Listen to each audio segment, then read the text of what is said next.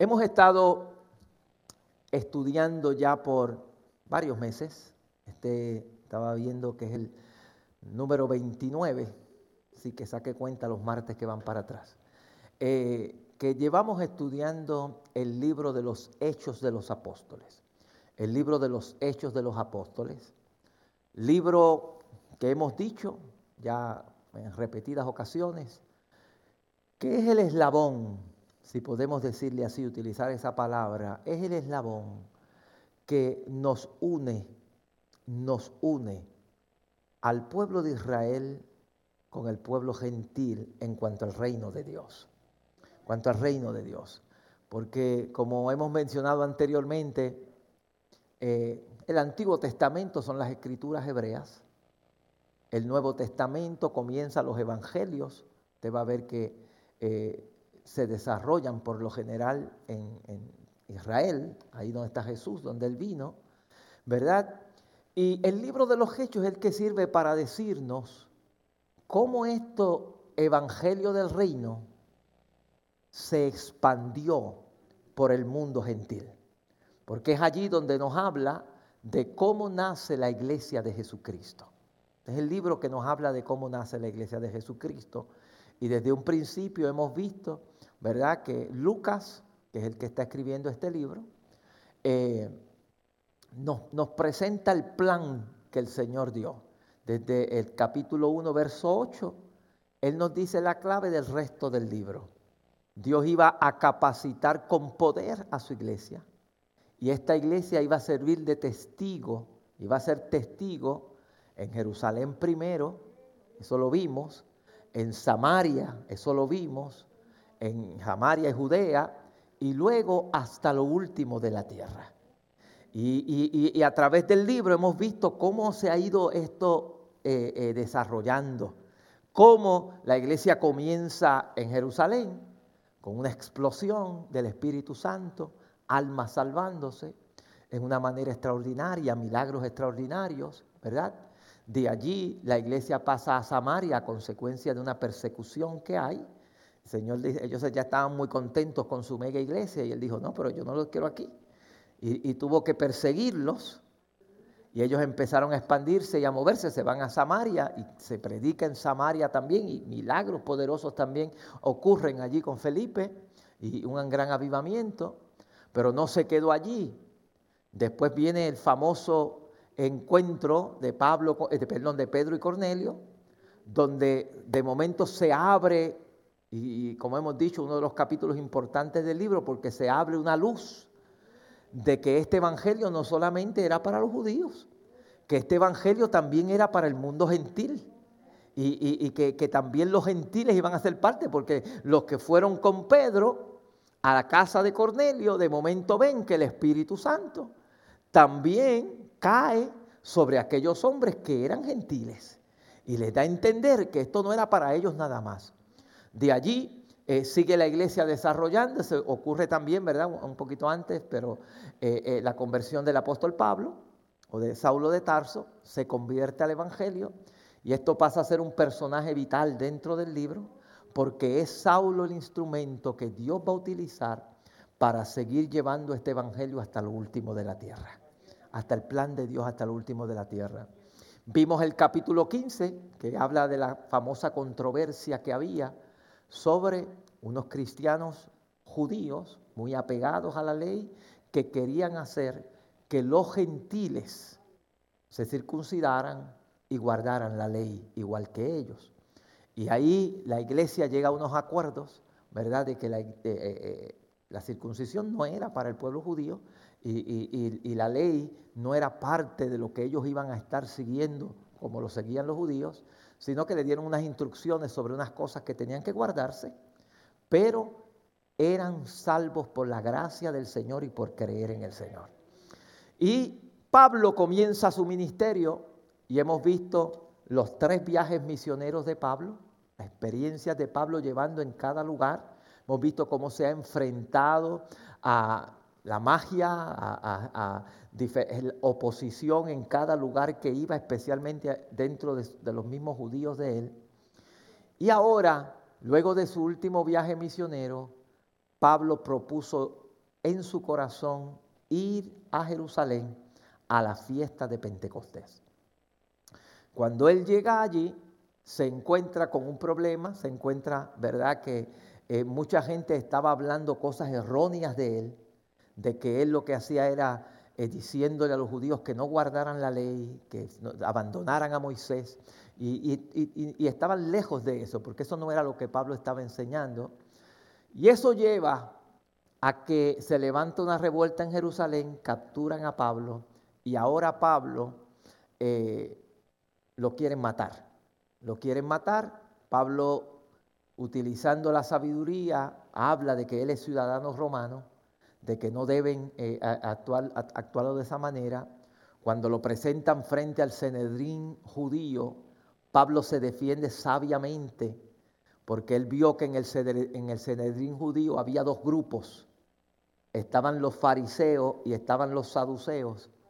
Y aunque ellos eran parte de un mismo grupo en, del Cenedrín, pero creían, tenían creencias distintas en cuanto a la resurrección.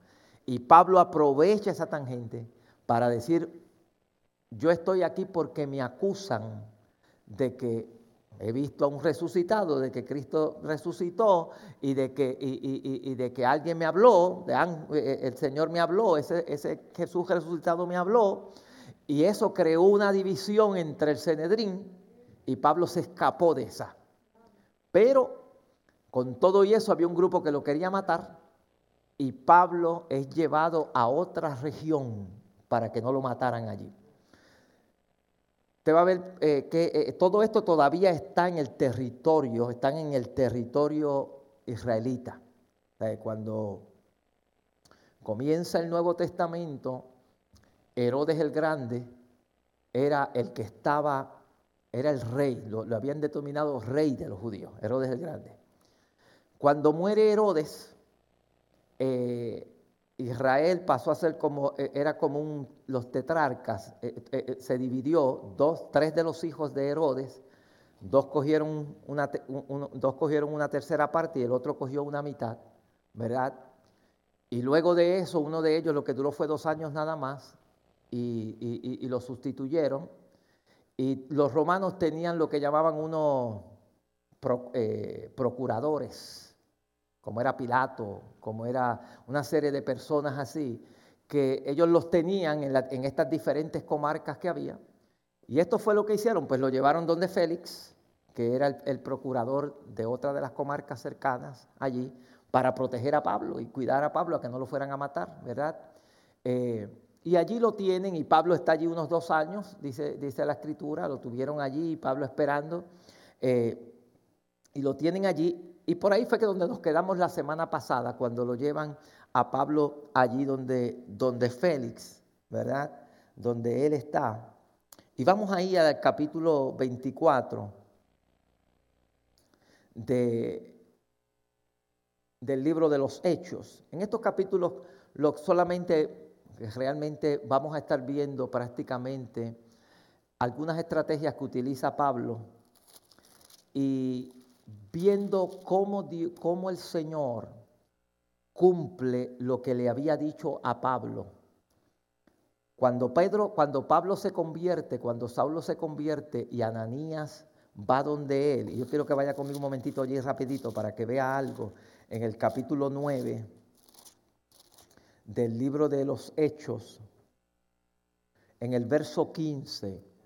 Mire, mire lo que el Señor le dice a, a Ananías que iba a hacer con Saulo, que Ananías resistió un poco por el temor que tenía de, Saulo de Tarso. Y, pero el Señor le dice, ve, porque instrumento escogido me es este para llevar mi nombre en presencia de los gentiles. Y oiga que dice, y de reyes, y, y de los hijos de Israel.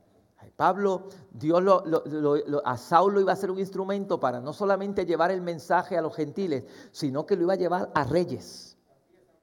Dios, lo iba, Dios le iba a dar una influencia o, lo iba a colocar. Y como yo dije la semana, no sé si lo dije la semana pasada, pero parece que lo mencioné, Dios tiene las formas de hacer cumplir su palabra siempre. no siempre es como nosotros queremos. Quizás Saulo hubiera querido que eso se cumpliera, que los reyes le abrieran una alfombra roja y invitaran a Saulo a, predicarle. Pero no fue así. Pablo tuvo que ir preso. Así es que va, pero se cumple la palabra de Dios. Porque vamos a ver que Pablo tiene la oportunidad de predicarle a unos reyes, ¿verdad? En particular a Agripa, ¿verdad? Que es el que se llama como rey. Eh, eh, eh, realmente eran títulos que daba Roma, ¿verdad? Agripa era un, creo que bisnieto de, Herodes el Grande, era, era, de la línea de los Herodes, del último de los Herodes que hubo, Agripa II, que es el que tiene la oportunidad de predicarle. Y, este, y, le predica a Félix, que también era un, procurador, y le predica a, gente que tenían cierta eh, afesto a, cada uno que eran, eran, eran procuradores, ¿verdad?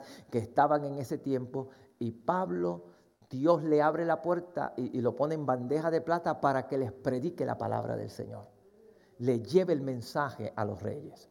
Y vamos allí, ¿verdad? En el, en el en el capítulo 24, dice, y cinco días después descendió el sumo sacerdote Ananías con algunos de los ancianos, y, vi cómo, cómo, fueron ellos, fueron preparados con un, diría como un fiscal, si le podemos decir así. Dice que era un orador, pero era una persona que iba a ir preparado para acusar a Pablo. Uno preparado probablemente en, la ley, que supiera y e, e, e, que pudiera hablar que tuviera, eh, fuera un orador, ¿verdad? Llamado Tértulo, y compadecieron ante el gobernador contra Pablo. Ellos van con el propósito de acusar a Pablo. Y cuando este fue llamado, Tértulo comenzó a acusarle. Mire la acusación que le hacían a Saulo, para que vean muchas mentiras que estaban hablando de Saulo. Dice así, como debido a ti gozamos de gran paz y muchas cosas son bien gobernadas en el pueblo de tu prudencia Note, el, en mi país le dicen eso, y perdone la expresión, pero el lamberle el ojo. Eh, eh, eh, es este, porque Félix, mire, Félix duró dos años nada más como procónsul porque fue malo. Usted estudia la historia de este procónsul, fue uno de los más malos. Pero este hombre le dice aquí, muchacho, tú eres el mejor. Porque así es, la gente busca congraciarse, busca, este, Félix fue, un, criminal, fue un hombre malo, lo, destituyeron, pues, fue malo, nunca logró ganarse la confianza de, los judíos y tuvieron que sustituirlo por Festo, porque e, este hombre no, era, no, fue bueno, de, de bueno no tenía nada. Pero la gente para congraciarse y para engañar a lo bueno, a lo malo, le llaman bueno. ¿Verdad? Aquí es la falta de a veces de integridad.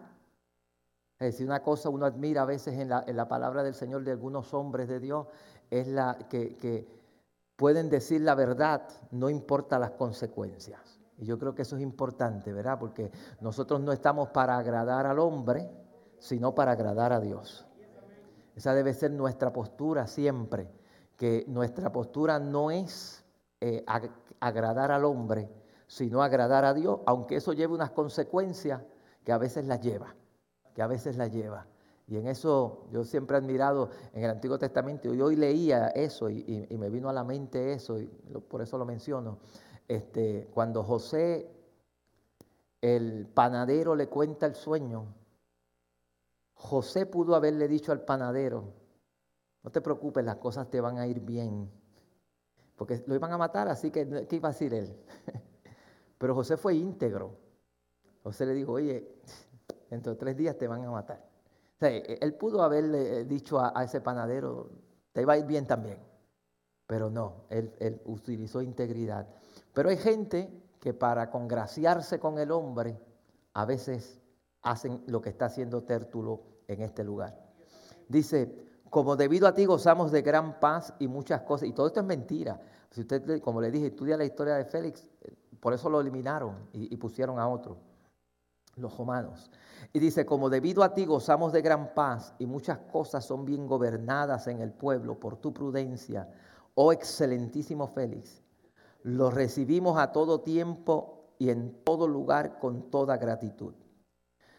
Pero por no molestarte más largamente, te ruego que nos oigas brevemente conforme a tu equidad, porque hemos hallado que este hombre es una plaga. Mire cómo llamaban a plaga, es una plaga. Y promotor de sediciones entre los judíos por todo el mundo. Y es la cabecilla de la secta de los nazarenos. Y, nota, aquí, ya ponen a Pablo ya como el jefe, lo, acusa de ser ellos el, líder, y de los nazarenos, ¿verdad? En este caso, ¿verdad? Como Jesús. ¿De dónde era Jesús? Jesús era de Nazaret, ¿verdad? Jesús es de, de, ahí en Nazaret y algunos le llamaron nazarenos, aunque realmente el nombre principalmente que le llamaban, y Pablo lo utiliza más adelante, es los del camino. Ese era el nombre que se les conocía a, cómo los cristianos iban caminando. Ok, y a los cristianos, los del camino. Pero dice, pero lo acusaron de que era una plaga y era un promotor de sediciones. Y, dice, verso 6, intentó también profanar el templo. Otra mentira.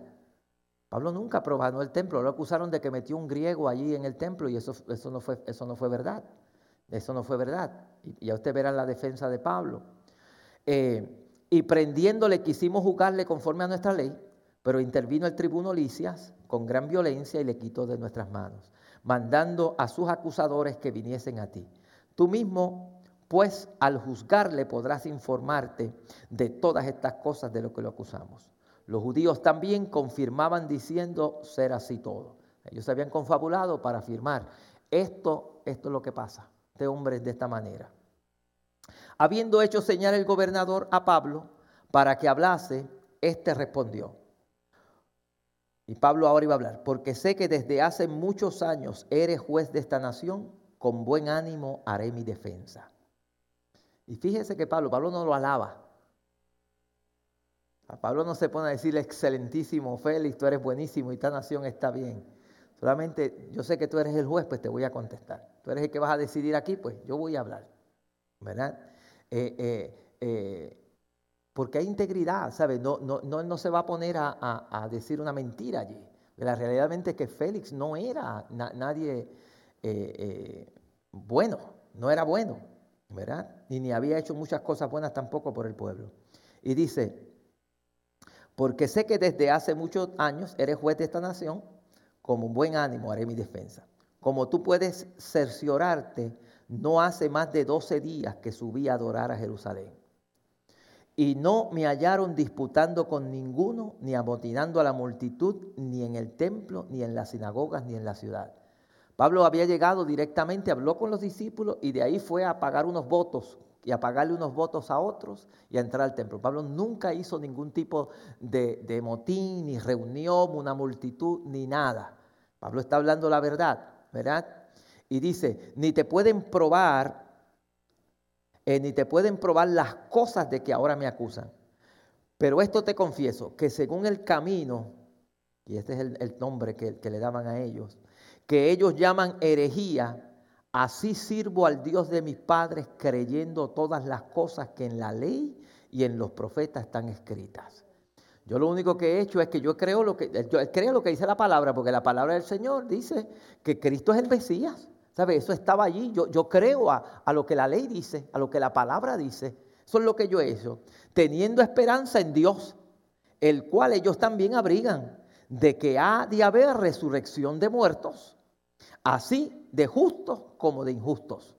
De que va a haber una resurrección de muertos, ¿verdad? Eh, de justos e injustos. Y por esto procuro tener siempre una conciencia sin ofensa ante Dios y ante los hombres. Pablo sabía un día Dios me va a juzgar. Un día Dios va a juzgar mis cosas. Es importante que mi conciencia esté tranquila. Y esa debe ser nuestra actitud siempre. Una actitud de que nuestra conciencia está tranquila. Eh, eh, la vida del cristiano debe vivir una vida recta delante del Señor. Usted debe aprender a andar una vida recta delante del Señor. Que Dios nos ha perdonado, Dios nos ha limpiado, pero vivimos una vida en rectitud vivir una vida conforme a como Dios quiere. Dice, pero pasados algunos años vine a hacer limosnas a mi nación y presentar ofrendas. Y estaba en ello cuando unos judíos de Asia me hallaron purificando en el templo, no con multitud ni con alboroto. ellos debieron, debieran comparecer ante ti y acusarme si contra mí tienen algo. O digan estos mismos si hallaron en mí alguna cosa mal hecha cuando comparecí ante el concilio, a no ser que estando entre ellos prorrumpí en alta voz acerca de la resurrección de los muertos, soy juzgado hoy por vosotros. Y vean la defensa de Pablo. Vuelve otra vez a traer la defensa. Yo solamente he hablado de la resurrección de los muertos. Esto, es lo que yo, acúseme, si eso está mal, pues soy culpable. Pero eso es lo que yo he, estado, yo lo, que he acusado. Y dice, entonces Félix, oído estas cosas, estando bien informado de este camino, les aplazó diciendo, y Félix conocía esta gente, cuando descendiere el tribuno Licia, acabaré de conocer de vuestro asunto y mandó al centurión, pero la intención de Félix era sacar dinero. Usted va a ver aquí que, por eso digo que este Félix no tenía de bueno nada. Dice, y mandó al centurión que se custodiase a Pablo, pero que se le concediera alguna libertad y que no impidiese a ninguno de los suyos servirle o venir a él. Esta era una de las bendiciones que Pablo tenía cuando estaba preso, no solamente aquí, en Roma, cuando fue preso a Roma, le dieron la bendición de que la gente podía venir donde él y, él les predicaba y él hablaba al Señor y compartía con ellos. Pero mire lo que, lo que pasa aquí. Eh, y algunos días después, viniendo Félix con Drusila, su mujer, que era judía, llamó a Pablo y le oyó acerca de la fe en Jesucristo. Aquí está lo que, lo que está diciendo. El Señor le dijo, te voy a poner gobernadores, eh, reyes. Le predicó. Pablo le predicó. Y note que Pablo, y, por eso leí este capítulo, porque Pablo no rehúsa de presentarle a este hombre, a presentarle a este hombre un evangelio completo. De presentarle al hombre completo, porque mire de lo que Pablo le habló.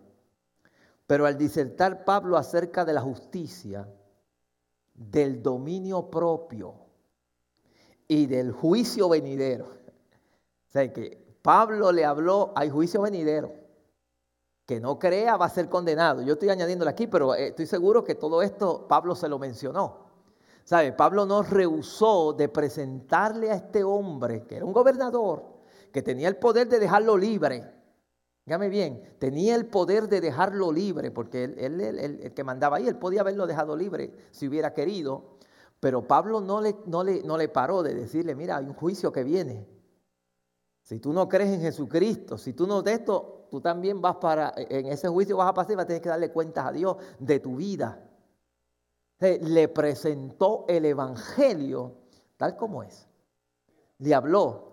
Eh, cuando uno lo compara con el otro, que lo que hace es elogiarlo y decirle tantas cosas buenas que has hecho, Pablo, que era el que más necesitaba aquí, porque este hombre tenía el poder para dejarlo libre, Pablo Pablo le presenta el Evangelio completo.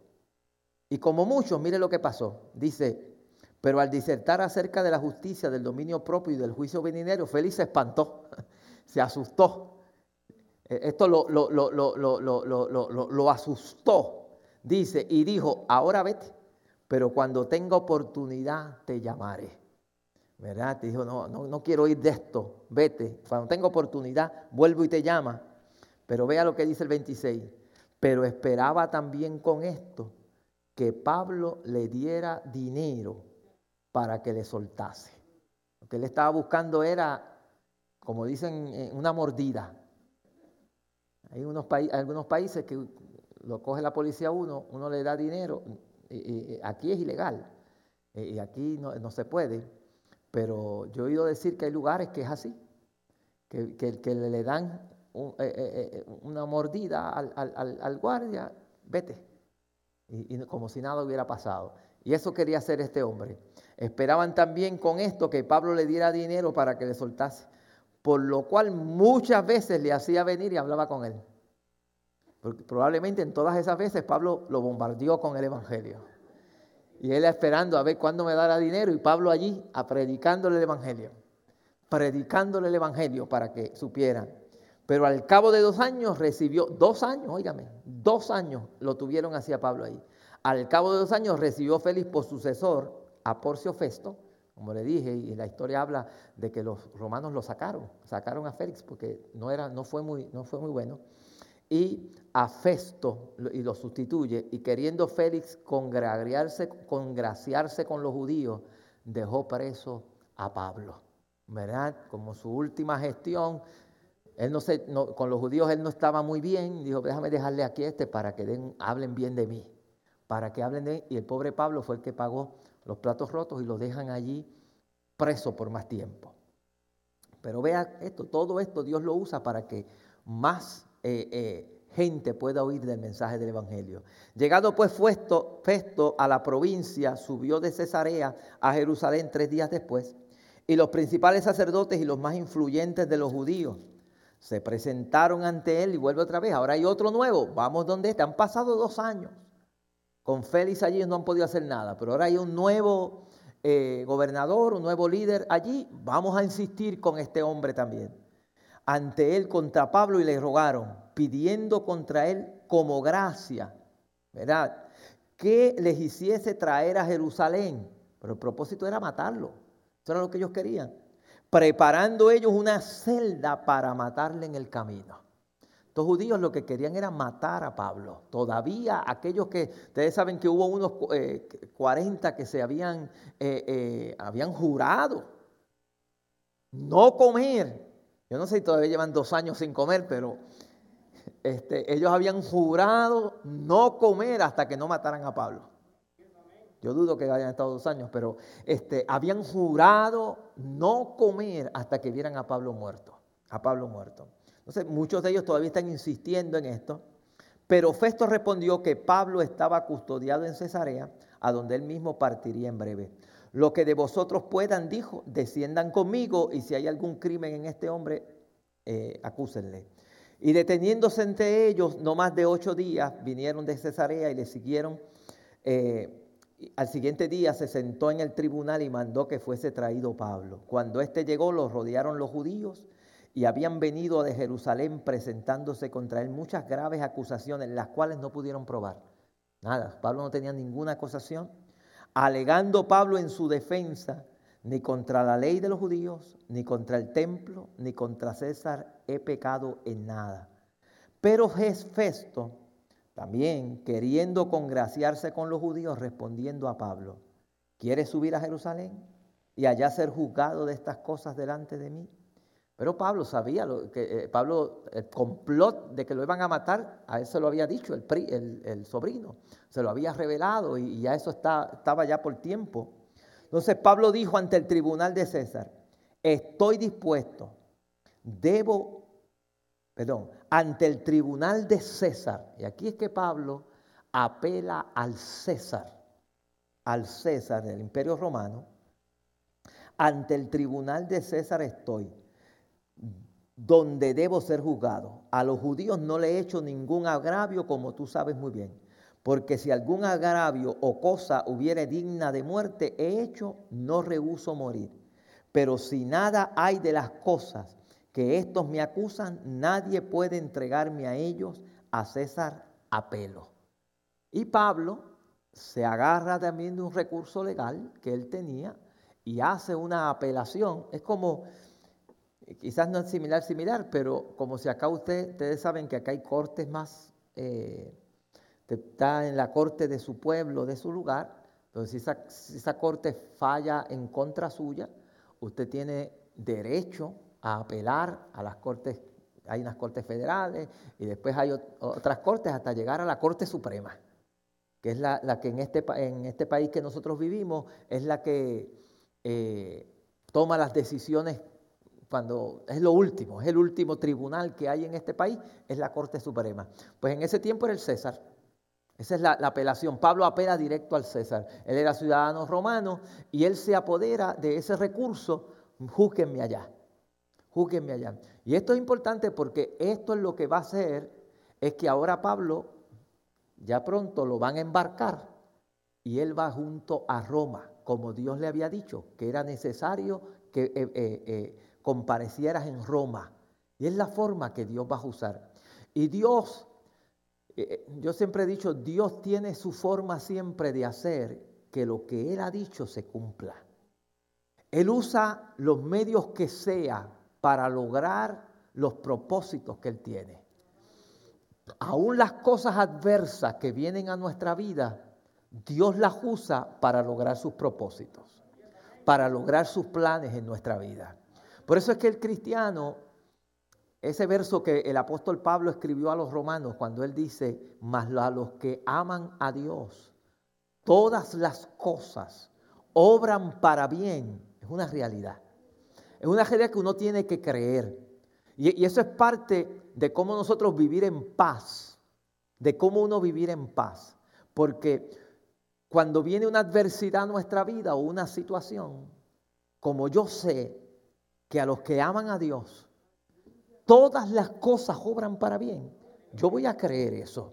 Yo voy a creer que de alguna manera esta adversidad que está llegando a mi vida hoy, o esta situación difícil que está llegando a mi vida hoy, Dios tiene el poder para tornarla en un bien para su reino porque eso es lo primero, para Él, para su reino, y un bien para mí. Dios tiene el poder para tomar lo adverso y cambiarlo para mi bien, para mi bien. Y, esa, es la, seguridad que nosotros tenemos en el Señor. Cuando uno le sirve a Dios, es saber que eh, eh, no importa lo que sucede, el propósito de Dios se va a llevar. Pablo está aquí ahora, lo quieren llevar para Jerusalén para matarlo. Él apela al César que ahora tiene que emprender un viaje larguísimo para ir al César, donde allá la suerte y, la situación fue, Pablo muere en Roma, Pablo fue a morir allá, pero el propósito de Dios de que Pablo llegara a Roma y predicara en Roma, se cumplió, se llevó a cabo. El, el, propósito de Dios se llevó a cabo. Entonces, esa es nuestra seguridad en Dios y cuando dice la Biblia todo obra para bien, no necesariamente quiere decir que a mí me va a gustar. Obra para bien de los propósitos de Dios, porque es aquello cuyo propósito es el propósito de Dios lo que se va a cumplir.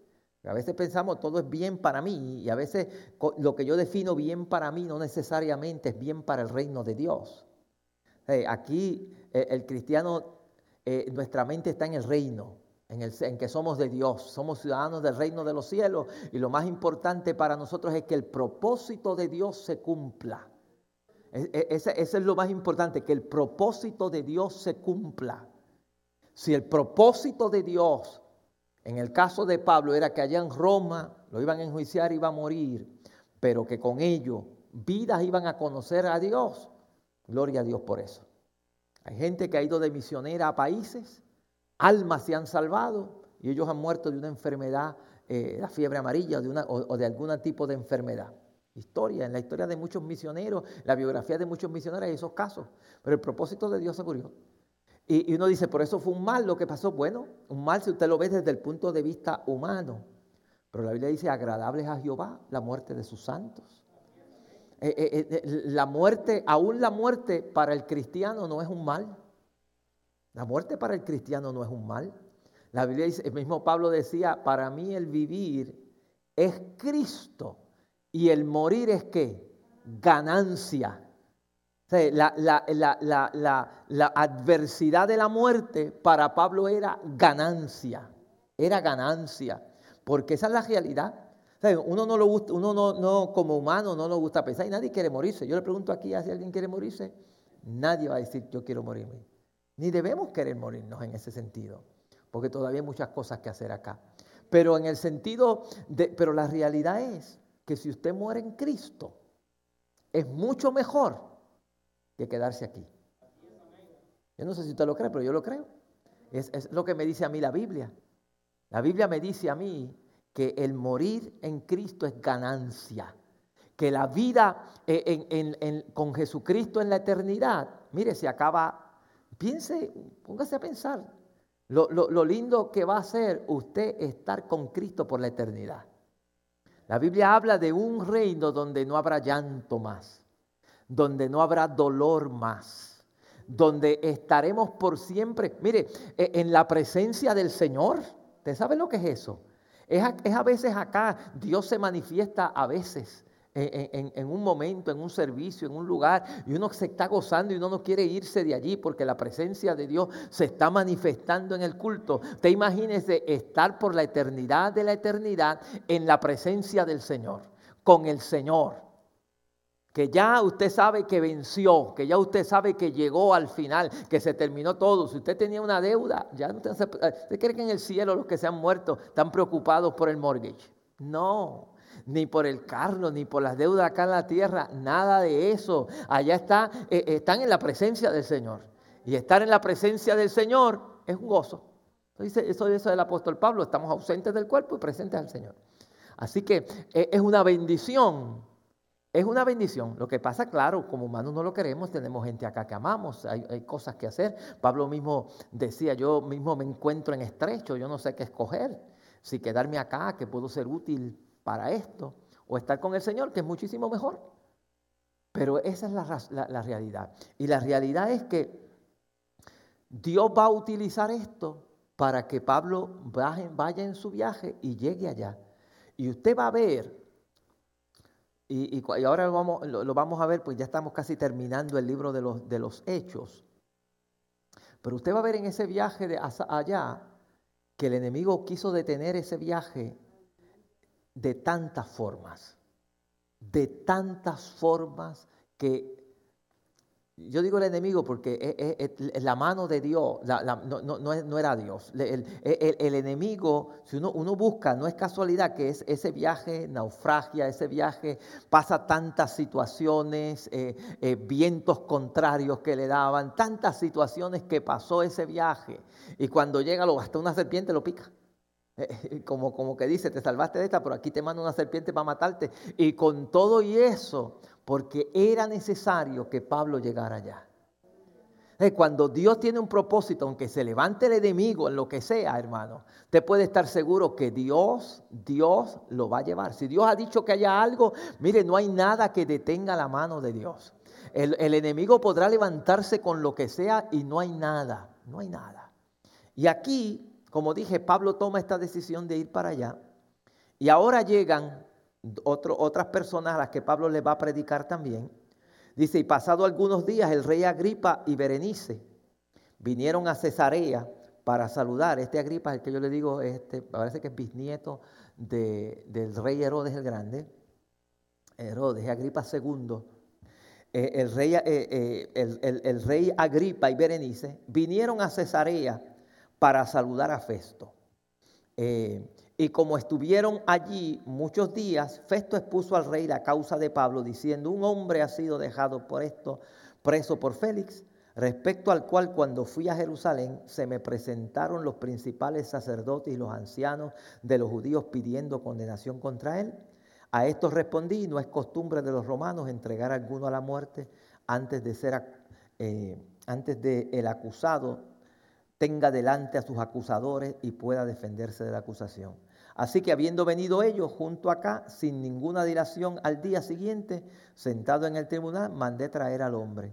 Y entrando, y entrando presente los acusadores, ningún cargo presentaron de los que yo sospechaba, sino que tenían contra él ciertas cuestiones acerca de su religión y de cierto Jesús ya muerto y que Pablo afirma estar vivo. Vea que siempre Pablo, esa era su defensa, este Jesús está vivo y se me ha aparecido.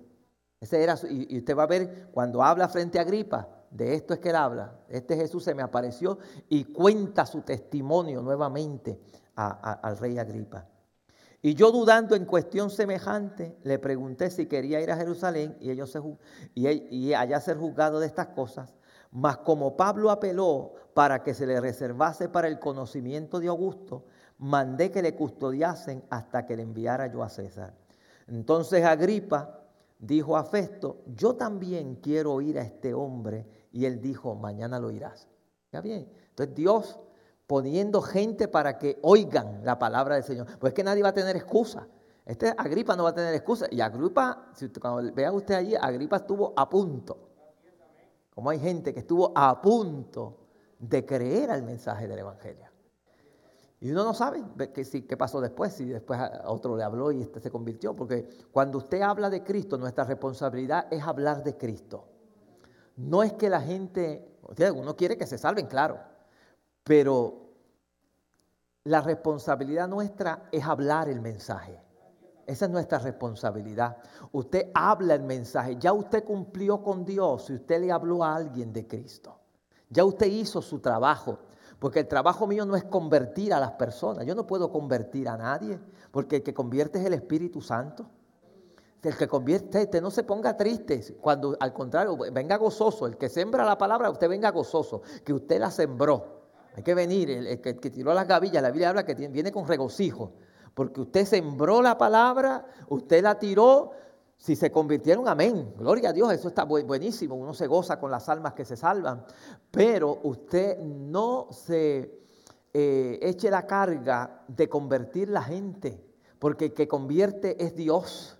Y quizás usted lo que hizo fue ahora preparar el terreno. Usted no sabe que otra persona le va a venir a hablar. Yo he dicho aquí muchas ocasiones que las estadísticas dicen que el promedio para que una persona se convierta, cuando una persona se convierte, y estos son promedios que han sacado la gente que estudia esto, es en la séptima vez. Que una persona ha oído siete veces del Evangelio cuando viene a Cristo. Claro, y esto varía. Hay gente que puede ser que en la primera, en la segunda ya se convirtió rápido. Y hay gente, pero hay gente que turba 10, 12 veces, 15 veces en, venir al Señor. Pero el promedio es 7. Promedio. O sea que hay gente que ha oído y usted no sabe si esa es la séptima vez que usted va a hablar con esa persona. Y ese es el momento, ¡pam!, que Dios, el Espíritu Santo, escogió para salvar a alguien. Pero Dios siempre va a poner la inquietud. Y yo estoy seguro que la inquietud de oír a Pablo, aunque ahí no lo dice, indirectamente fue el Espíritu Santo para que oyera el testimonio de Pablo. Porque Dios es el que, Dios es el que pone el querer como el hacer. Y, es el Señor el que nos lleva a lugares. ¿Sabe? A, veces usted, eh, uno no se, póngase a pensar cómo usted fue salvo. La gente que Dios puso, usted diga, wow, quizás fue eh, eh, mi vecino que me habló del Señor.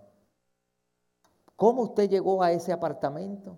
Cómo el Señor trajo a ese vecino a ese apartamento para que esa, esa persona que quizás está allí en ese apartamento suyo le hablara de Cristo.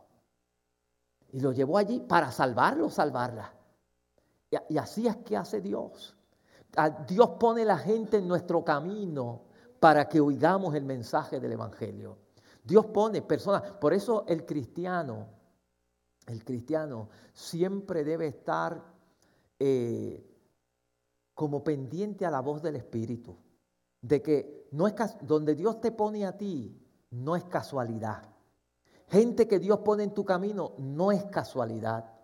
El Señor tiene propósitos con personas que a veces pone en nuestro, en, nuestro, en nuestro entorno, en nuestro caminar, en nuestro trabajo, en nuestro estudio, en nuestras clases, en nuestro vecindario. Personas que Dios pone y que tú te encuentras con ellas, no es casualidad. Hay propósitos con eso. Y yo creo que nosotros debemos hablarle a la gente del Señor, sembrarle a la gente la palabra de Dios, porque tú no sabes, tú no sabes lo que eso puede hacer, lo que eso puede hacer. Yo recuerdo cuando yo llegué de, este país, eh, cuando llegué a este país, que llegué, bien joven acá, en el lugar donde yo estaba trabajando, y cuando uno llega, ¿sabe? Eh, quizás ahora uno sabe un poquito más de inglés porque lleva más tiempo acá, pero cuando uno llega el inglés de uno no era eh, tan bueno. No digo, que sea bueno, todavía no es bueno, pero no era tan, tan fluente, vamos a decirle así, ¿verdad? Como quizás uno puede hablar ahora.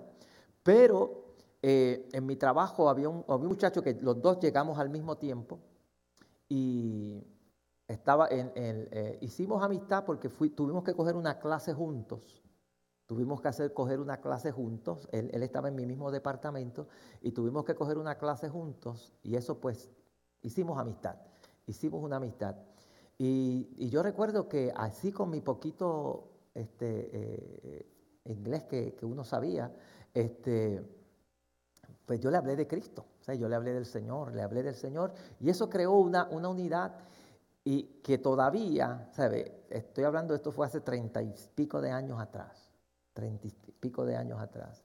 Esto llevó a que esta persona, inclusive fuimos a una, a una iglesia, eh, yo lo llevé a una iglesia americana porque él no hablaba español, y mi iglesia no hablaba inglés, pues yo dije, ¿qué saco yo con llevarlo allí?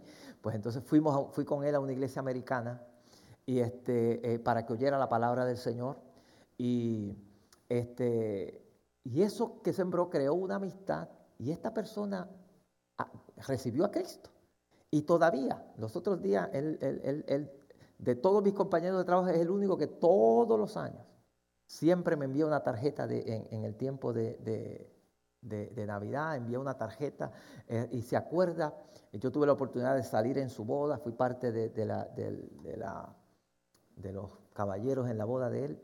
Y, este, y yo creo que fue Dios el que tuvo ese encuentro en esa clase. Esa clase la cogimos por otra cosa, pero Dios lo puso en mi camino para que yo le hablara de Cristo. Y es bueno uno saber que ya 35 años después que, eso pasó, todavía Él está sirviéndole al Señor. Todavía Él está perseverando al Señor y, buscando del Señor. Y eso es, una, e, e, eso es algo que uno, uno, dice, Dios nos pone, me trae a mí de allá de, de mi país, acá a Estados Unidos, para encontrar una persona, él es de Ohio, venir, él, de Ohio se muda aquí a Maryland a trabajar aquí a Maryland, trabajamos juntos y ahí vino Dios y hizo ese encuentro para que esa persona conociera al Señor. Y así es que obra Dios. Dios tiene, Dios abre las puertas para que el Señor, eh, eh, eh, la gente pueda conocer a Dios. Y yo estoy seguro que Agripa, cuando le dice aquí, yo quiero ir a Pablo, eso es el Espíritu Santo yendo para que oyera a Pablo y oyera el mensaje de Pablo. Y termino con esto. Dice, entonces Agripa dijo a Fito, yo también quisiera oír a este hombre. Y él le dijo, mañana le oirás. Y al otro día vinieron Agripa y Berenice con mucha pompa. Bien, imagínense, reyes. Y óigame bien, la historia dice, inclusive Josefo es el que dice, Agripa, este Agripa II, esta Berenice era hermana de él. Eran hermanos y él, él estaba casado con una hermana, que eso es incesto. Eso, es eh, una cosa terrible y Josefo este, habla en contra de eso, ¿verdad? Pero aparte de eso, vienen con mucha pompa y entrando en la audiencia con los tribunos y principales hombres de la ciudad, por mandato de Festo, fue traído Pablo. Entonces Festo dijo, Rey Agripa y todos los varones que estáis aquí junto a nosotros, quienes tenéis a este hombre Aquí tenéis a este hombre respecto del cual la multitud de los judíos me ha demandado en Jerusalén y aquí dando voces que no debe vivir más. Pero yo hallando que ninguna cosa digna de muerte he hecho y como he hecho, ha hecho y como él mismo apeló a Augusto, he, he determinado enviarle a él.